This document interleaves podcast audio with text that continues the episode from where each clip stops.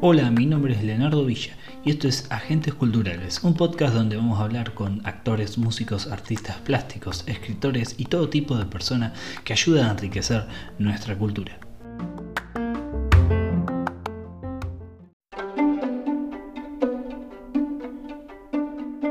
El teatro no puede desaparecer, porque es el único arte en donde la humanidad se enfrenta a sí misma. Frase de Arthur Miller.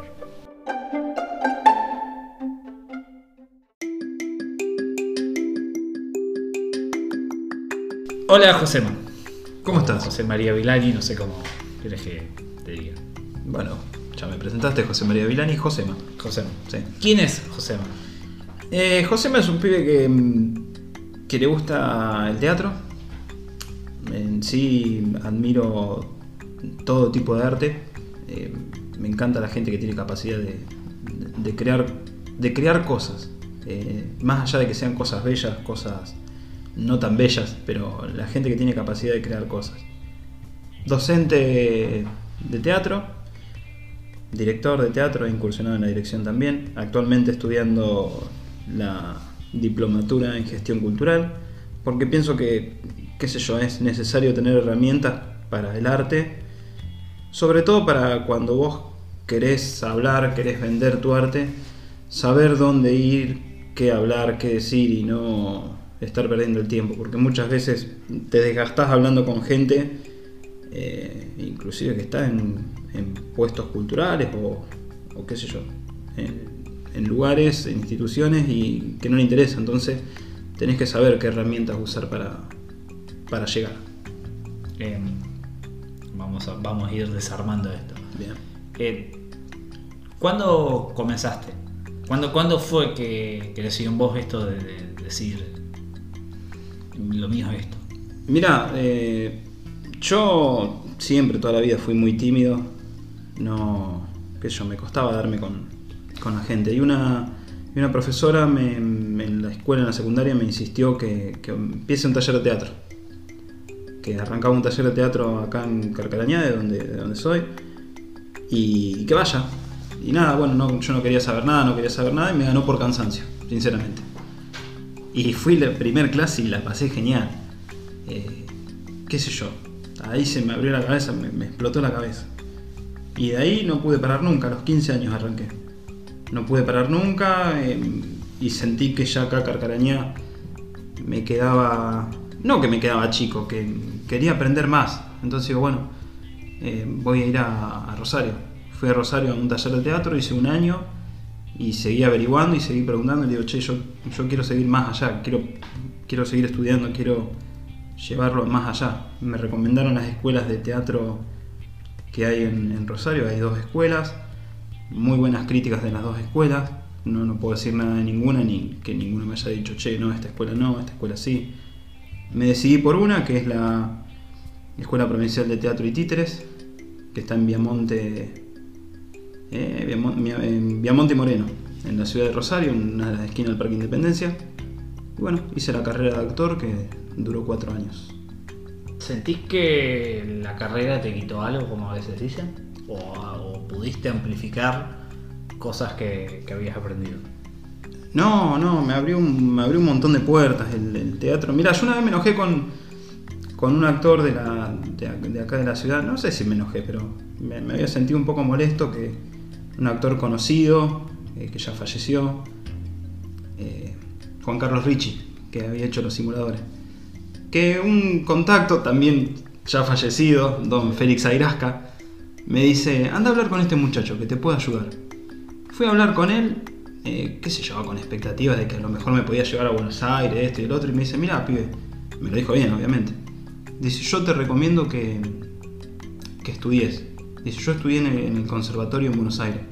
Dice, yo te aconsejo que estudies y dice, después de ahí va- van a salir cosas que, que te van a generar los mismos contactos con los que estás trabajando, con los que estás estudiando. Bueno, en ese momento obviamente te vas un poco molesto, pero con el tiempo aprendí que fue así. Con, después los trabajos que tuve fue gracias a contactos que, que tuve en la escuela, Eh, ahí salieron grupos de teatro, profesores que te daban clases ahí, después te llamaban para actuar en alguna obra de teatro y ahí te iban conociendo gente y bueno, es una, es una cadena.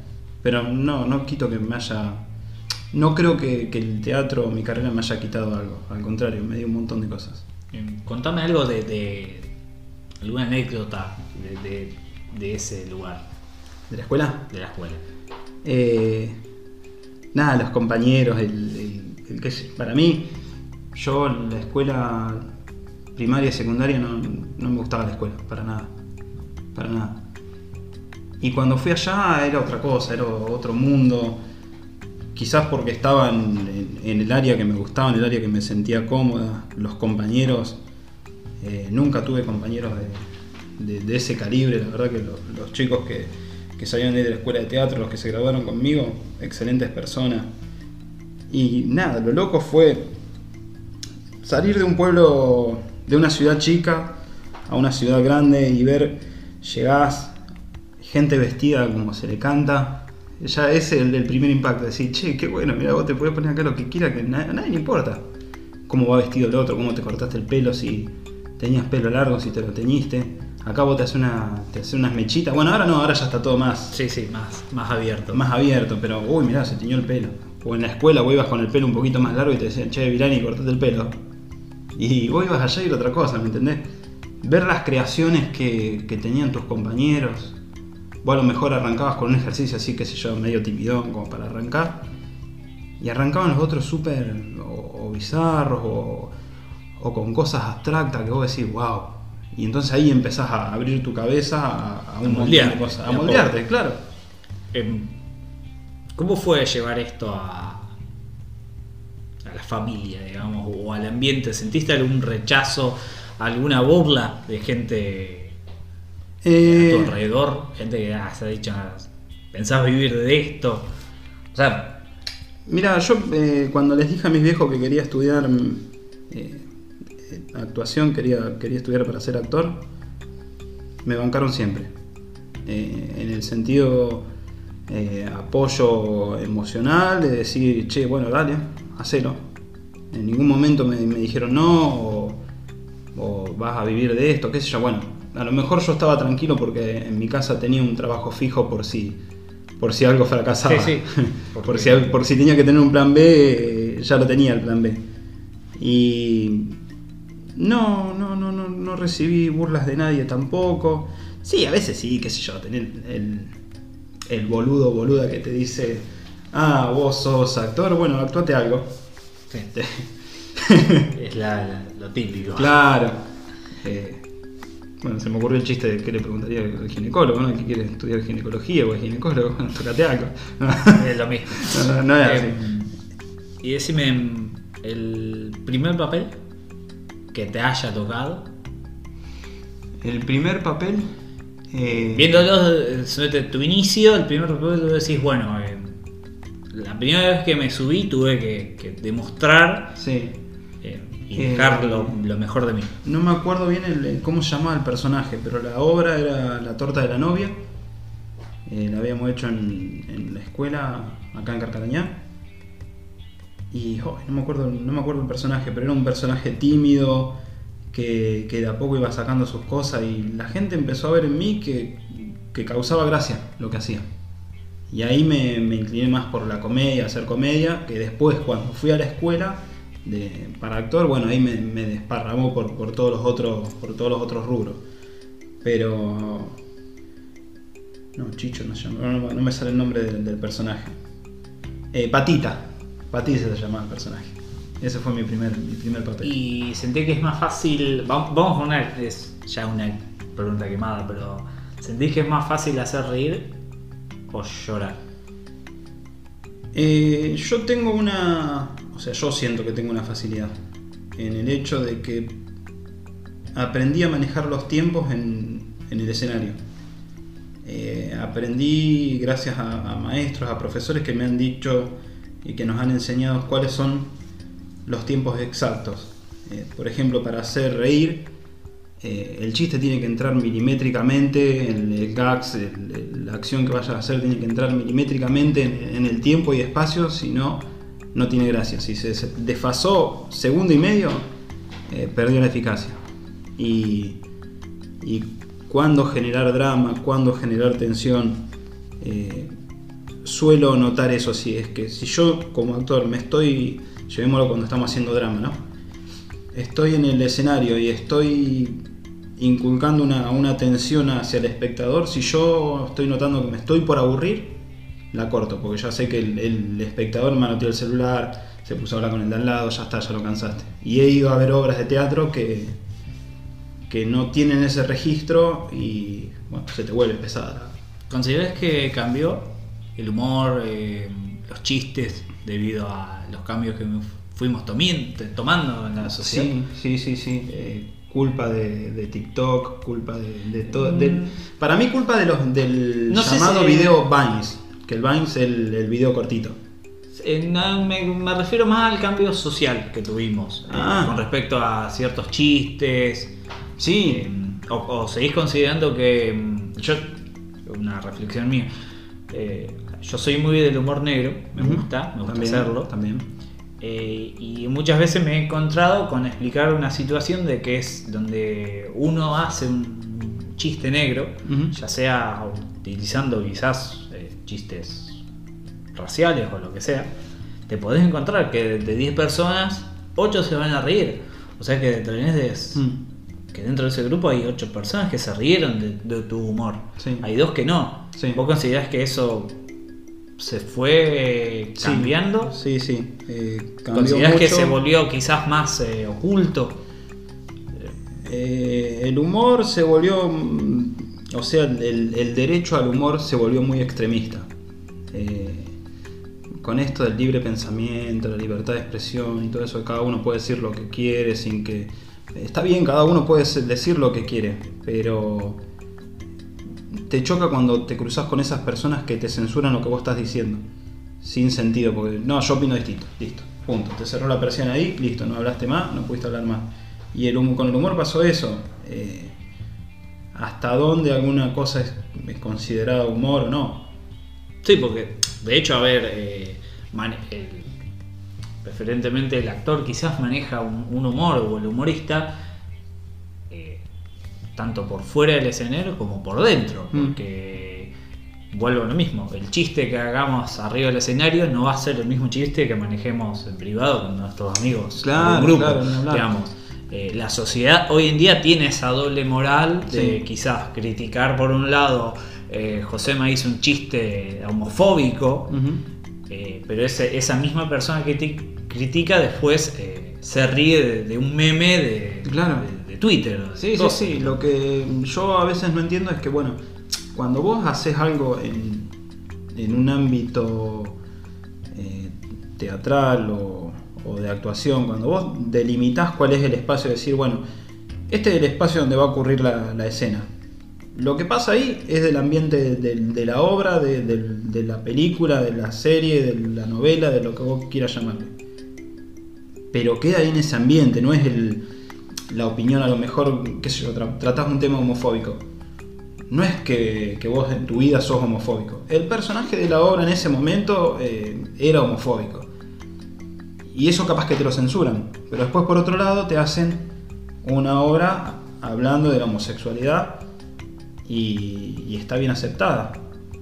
Por algunos, que también vos después ves, las redes te sirven para, para chequear todo, Sí. ¿no? Eh, Sí. después ahí ves el que, el que está en contra, el que está a favor.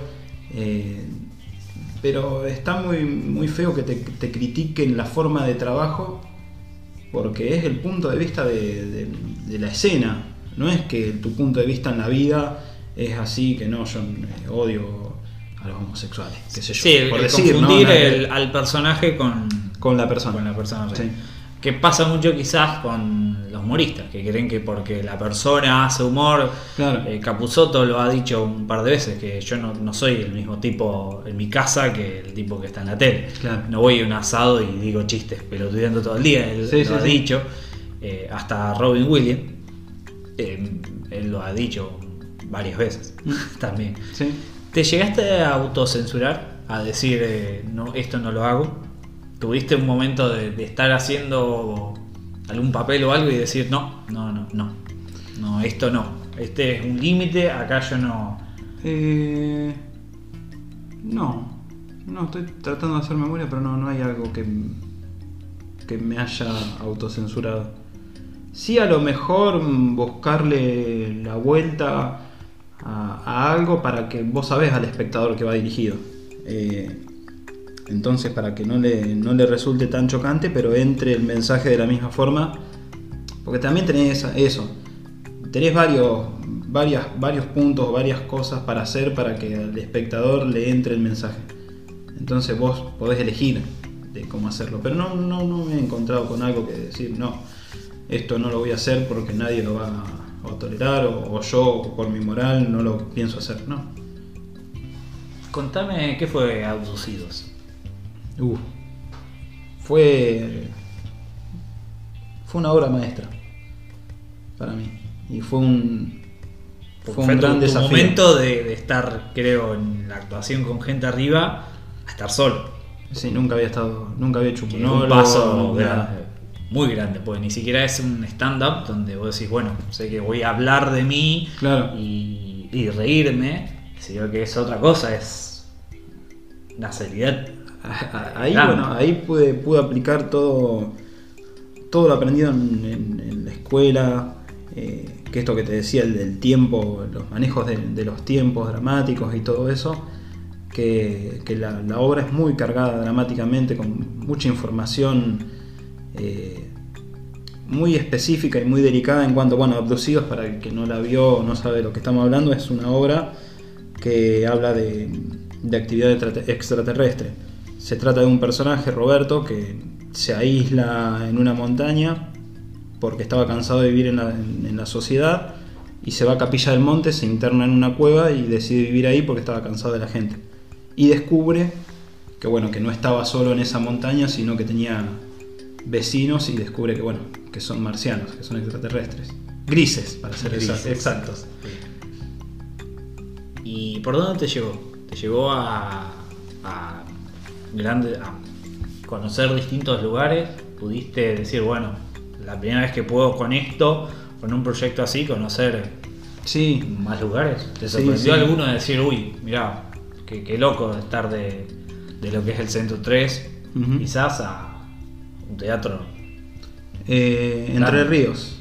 Eh, estuvimos en uno de los tantos lugares que estuvimos, estuvimos en Entre Ríos, en un festival nacional de teatro, eh, el cual no, no, no tenía una premiación de, de cuál era la mejor eh, obra, todo eso. Pero dentro de los comentarios y de, de la gente que vos estabas ahí, que compartías, de la gente de cultura, fue elegida una de las, de las mejores obras. Ya te digo, no había una premiación Sí, sí, de sí. decir esta es la mejor obra y tampoco había, conocí gente de, de todos lados. Eh, bueno, y esa obra nos abrió muchísima- muchísimas puertas, porque gracias a mostrarnos ahí en ese festival, empezaron a llover invitaciones de, de todos lados para que, para que la podamos llevar. Que después, bueno, algunos lugares concretamos y otros no por, por la bendita pandemia, Sí. que bueno, Ahora, ahora después vamos a llegar. que, que Quiero- truncó todo. Quiero volver unos pasos más atrás Sí. y hablemos de, de tu paso como por el cine, digamos.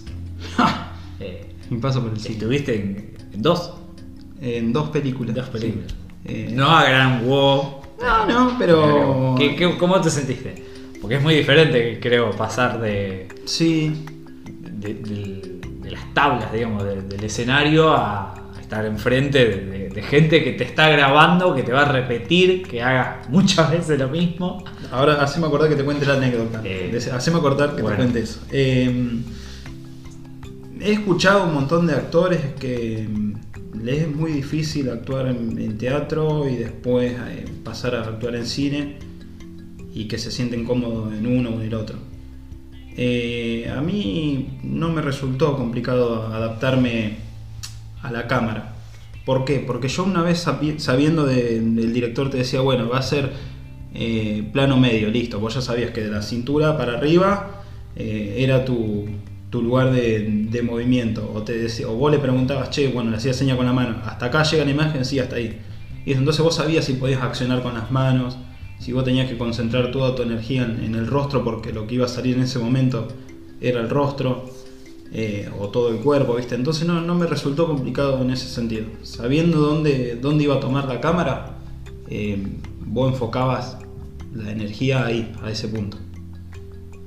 No, no me resultó, me encantó. La experiencia del cine, el detrás de cámara me encanta. No sé si me gusta más el detrás de cámara que, que actuar, porque me encanta toda esa, La magia. toda esa magia que hay atrás. Todo el- Si bien el- el- la primer película fue de cine con vecinos, que se, que se llamaba, eh, que se llama la categoría, eh, la hace el, el propio, entre todos los, los del pueblo, ¿viste?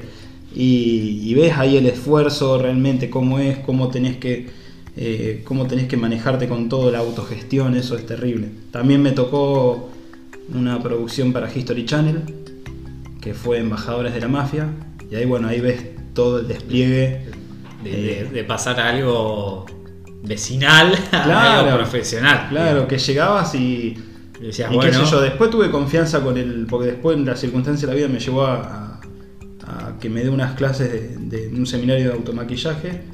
Eh, Ramiro, que vino acá con esta producción, que era el, el encargado de maquillaje y, y peinados y toda la estética de, de los personajes, me sienta en una silla y dice, no, tenés el pelo muy largo, prende la maquinita y... Ah, o sea, no te preguntó. No me preguntó No nada, y me pregunta, cortó. che, Después cuando me lo crucé la... Claro. Acá fue. Y yo calladito, viste, ahí me cortaron. Cuando llegué a mi casa me dijeron, ¿qué te hiciste? No, bueno, No qué sé yo. No nos pregunten. Me van a pagar por esto, ya está. No. Después, bueno, el tiempo me, me dio a cruzarme otra vez con Ramiro y le, le dije, ¿te acordás vos estabas en la producción tal y tal? Ah, sí, vos estabas así, le digo, y le conté. No, me dice, te pido disculpas, lo que pasa es que ahí nos tienen al palo y, y bueno, y es así, es así. La anécdota. Sí, te estaba justo por preguntar. Que vos me preguntaste de, de- de trabajar con gente, que este que el otro. Me tocó hacer un cortomet un sí, un corto. Sí. Mantener relaciones sexuales frente a cámara. Estaba, quería iba a hacer una pregunta de esa, si alguna vez te tocó. Sí, Y. es una situación de mierda. Es, es- bueno, está bien, en ese, en ese caso puntual era una piecita de 2x2. Eh, la actriz ya la conocía, eh, re buena onda la mina. Una piecita de 2x2 que vos estabas fingiendo mantener relaciones sexuales, porque todo se finge, excepto en las pornos, que también lo fingen. Sí, fingido, pero Claro. Eh, en una piecita de 2x2, eh, yo arriba de ella. Y a la derecha tenía el sonidista, el iluminador, La cámara, el la director. cámara, el director, las luces adentro de esa piecita de 2x2 que enchivabas como la concha de su madre. Así que no me quiero imaginar lo que debe ser una porno, porque debe ser una. una- Un glade por todos lados. ¡Ay, terrible! Pero esa es una de las cosas que, que me cagué tanto de la risa que digo. No, qué loco, mantener relaciones sexuales. de- Así. Así. O sea, es una situación muy incómoda. ¿Qué fue para vos tu, tu hija? La llegada. ¿Te cambió? ¿Te modificó? ¿Te ayudó a, Llegó a la mitad crear? de, de la carrera. ¿Te Llegó ayudó a, a modificar muchas cosas? ¿A Sí. crear más personajes? De hecho, sí, creaste un personaje. Sí, sí, sí, sí. Eh, con ayuda de ella. Eh, bueno, ella llegó en, el segundo año, la carrera son cuatro años, y llegó en el segundo año. Eh, fue bien recibida, obviamente te, te mueve, te mueve otras cosas, te hace acomodar ciertos, ciertos parámetros que vos no tenías en cuenta, obviamente. Y sí, me ayudó un montón, me ayudó un montón ver y ver otros mundos también. Eh, que bueno, y yo servía como ejemplo siempre en la clase, porque cuando en la clase de movimiento, de expresión corporal, eh, cuando tenés que hacer mm, ejercicios referidos al piso y todo eso, siempre estaba el ejemplo del bebé. Entonces, de, de ver cómo, cómo son los movimientos de un bebé, y yo la tenía re fácil porque la veía todos los días, entonces, ah, listo, esta la saco de taquito. Esto es lo mío. Claro. Y bueno, y después con el, con el tiempo me, me sirvió para. y me ayudó a, a crear personajes. Eh, ella me ayudó a crear personajes también. Uno de ellos es un, es un clown que se llama Granito. Que lo creó ella, le puso el nombre ella. Y bueno, Granito hizo un O montón sea de cosas si, por todos si- lados. si hoy en día ella va y lo. Me puede demandar por se el te puede derecho de- mandar. Como fue el chavo y Kiko, digamos. Claro. Y encima hay video todo de que ella creó a Granito. o sea, peor. Sí, peor. De conseguir todo y borrarlo porque Sí, va, por mal camino. Es más, bueno, quiere, quiere hacer eh, cosas conmigo. ¿Le harías que haga lo mismo? ¿La llevarías por ese camino o decidirías? Viste que hay padres que no, yo jugué al fútbol, vos vas a, a jugar fútbol. No, no, no, todo lo que ella... O la, o la dejás ser, tratás de. Actualmente tiene 8 años. Eh, todo lo que hizo ella fue, nosotros le preguntamos, che, o bueno, primero, ¿qué fue lo que empezó ella? Eh, gimnasia artística. Quiso hacer gimnasia artística porque tenía una amiga que era profesora y, lo vio y le gustó en una muestra y dijo, quiero hacer. Bueno, fue, fue creo que dos años. Después se cansó y quiero bailar ritmo. Listo, fue ritmo. Fue ritmo, fue árabe, eh, acrobacia en tela. Ahora está jugando hockey. eh, yo daba clases de clown en otra ciudad y, y ella un año vino a, estudiar, a tomar las clases de clown también para niños. O sea, todo lo que hizo ella fue porque ella quiso. No que nosotros hayamos dicho, no, yo hice teatro, vos vas a empezar a hacer teatro. No, no. Quiere ser lo que, sea lo que ella quiera. ¿Y la dirección? ¿Cómo, cómo fue ponerte vos ahora del otro lado? De, estar de ese lado, decir, bueno, me toca dirigir a esta gente tratar de que esto que planifique salga como mi mente. Y, y es, es complicado. resultó fácil? Fue- eh, en la. En las dos experiencias que tuve como director eh, fueron elencos grandes. Que quizás para arrancar, y yo no estudié dirección. Tengo conocimientos por, por, por lo que viví, por las obras que he hecho y veo cómo trabajan ciertos directores, por las cosas que estudié, pero no, no, no estoy recibido de director. Entonces, a lo mejor hay herramientas que me estoy perdiendo por no, no estudiar dirección, ¿no? Pero los elencos que he, he manejado, elencos grandes en direcciones, en puestas en escenas grandes. Eh, quizás tendría que probar con algo.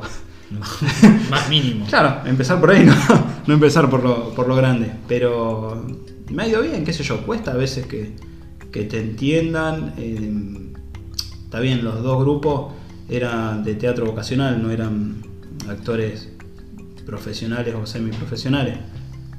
Quizás había cosas que vos tenías que bajar a tierra porque vos lo que estabas pidiendo era, eh, era con otro lenguaje que a lo mejor no tenías que usar porque no se entendía pero por lo menos eh, todo lo que he hecho me han agradecido, les ha gustado, me han entendido que en momentos me, me he puesto difícil eh, y exigente y después me entendieron decir, no, bueno, sí, tenías razón, eh, era por ahí y, no como yo pensaba. Y yo como director me encanta entender lo que le pasa al actor y, y escuchar las sugerencias porque a lo mejor vos en un momento, como vos dijiste, lo tenés pensado en la cabeza, lo tiraste y a lo mejor el actor lo tomó por otro lado y hizo otra cosa y es mejor o puede ayudar a acompañar a lo que vos estabas pensando, entonces lo encaminás distinto. Eh, he trabajado con directores que te han dicho no, es así y así. Y bueno, algunas cosas así salen. y otros que eh, eh, tuve directora Federico Fernández de Rosario, que ahora es un amigo, y, y él me decía, bueno, propongan. Y, bueno, y qué sé yo, vos proponías y él te iba armando sobre lo que vos ibas proponiendo, iba armando la apuesta. Y eso, esa forma de trabajo me encantó. Y ahora lo tengo como directora Santiago Ríos. Eh, Iba, iba a ir por ese lado. Te iba a preguntar sobre. eh, ¿Cómo es que se llama el grupo? La, La Gómez Gleb, La- la, la compañía de, de teatro que, que formamos con Santiago Ríos, Miguel Gutiérrez, Adrián Moriconi y bueno, y quien les habla. Hemos formado esa compañía que comprende las ciudades de Carcarañá, Cañada de Gómez, San Lorenzo y Buenos Aires.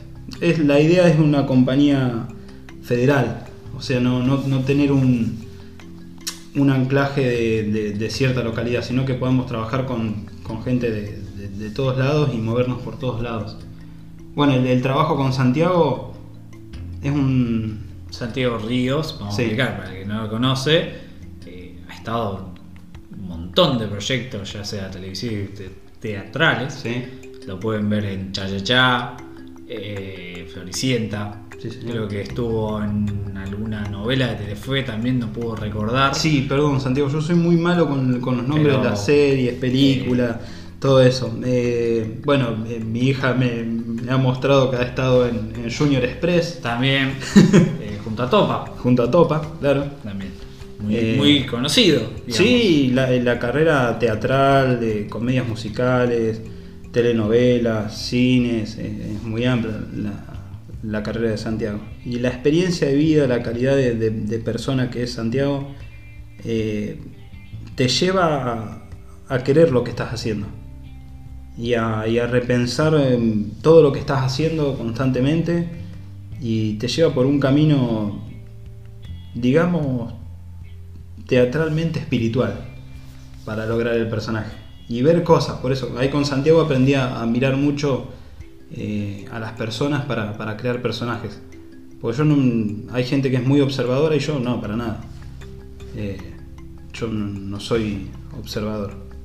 Valga la redundancia, porque el que tiene que crear tiene que... eh, Sí. Bueno, yo creo de, de mí y de mi imaginación. Y bueno, y con Santiago aprendí a, a mirar y a crear... a ver ciertos aspectos quizás Sí. de otra gente Sí. para Sí, sí, sí. me- eh, Que a lo mejor lo hacía inconscientemente, porque qué sé yo, hacía algo de un personaje y después me daba cuenta y decía, ah, mira cómo, cómo hace acá fulano. te- estaba por preguntarte eso, si alguna vez eh, algún personaje tuyo tuvo eso que decís, este personaje se nutría de mi viejo, porque recordaba Sí. que él hacía esto de joven. Sí, sí. O No, quizás con esta ayuda del sentido te, te ayudó a empezar a, Claro, claro, pero me, me- me ayudó después al, al ver decir, bueno, hago esto y después me doy cuenta, ah, mira, inconscientemente lo saqué de lo que hacía eh, tal persona. eh, o sea, yo siempre entonces fui viendo lo que hacían y me- si bien no lo he mm, Copiado. copiado en su momento, pensado en su momento, me fue quedando interiormente y, y fue saliendo. ¿Y cuál es eh, lo que viene? ¿Qué, qué, qué traen? ¿Qué traen entre manos, por decirlo?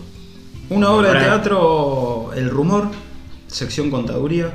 eh, es una comedia escrita por Miguel Gutiérrez y bueno, dirigida por Santiago. Y nuestra, nuestra idea es arrancar, pero bueno, con la pandemia nunca pudimos. Nunca se dio. No, estuvimos a punto de, de- de concretar una fecha, de ya poner, o sea, de poner una fecha de estreno en- cuando arrancó todo en el 2020. Y bueno, a los dos meses se fue todo al carajo y no. Así que ahora estamos tratando de volver a retomar, si bien nunca perdimos contacto porque siempre reuniones por Zoom, ensayos por Zoom, eh, cuando se levantaron un poquito las restricciones, poder juntarnos nosotros, porque a Santiago se le complicaba venir de- desde Buenos Aires por el tema de las restricciones, eh, él nos dirigía por Zoom. Eh, es una experiencia muy Sí, sí, loca. es otra eh, trabajar por, por videollamada. Y mm, vamos a ir a, a- a lo último. Estás queriendo. Este programa se va a llamar Agentes Culturales y se va a referir a eso. A agentes que están ayudando a que la cultura se, se amplíe y se le dé más reconocimiento a, a todos los artistas. Digamos, vos hoy en día en Cargañá vas a tener como un papel quizás eh, importante en el ámbito de decir, bueno, eh, tratar de verle las puertas a todos los que quieren expresar. Sí, sí, sí, sí, eso lo, lo- lo tengo. Sin, sin querer me, me fui dando cuenta de, de lo que estás diciendo, porque gente que me preguntaba, che, eh, sé que vos haces teatro, o, si quiero saber algo de teatro, sé que te tengo que preguntar a, a vos, o, eh, siempre van recayendo en mí, y ahora bueno, están queriendo, gente que está queriendo aprender a, actuación, y, bueno, por cuestiones de la, de la pandemia no, no, no se puede, virtual no me gusta, no me gustaría dar clases, me parece una... Está bien, respeto al que lo haga, ¿no? Pero no, no, no, me, no me gusta esa forma de brindar un taller de teatro virtual, Sí, no, no es lo mismo. donde vos tenés que poner el cuerpo, el- la voz, eh, el contacto con el otro y, y estas limitaciones no, me parece que no va. ¿Y cuál es el futuro tuyo? ¿Qué, qué futuro ves?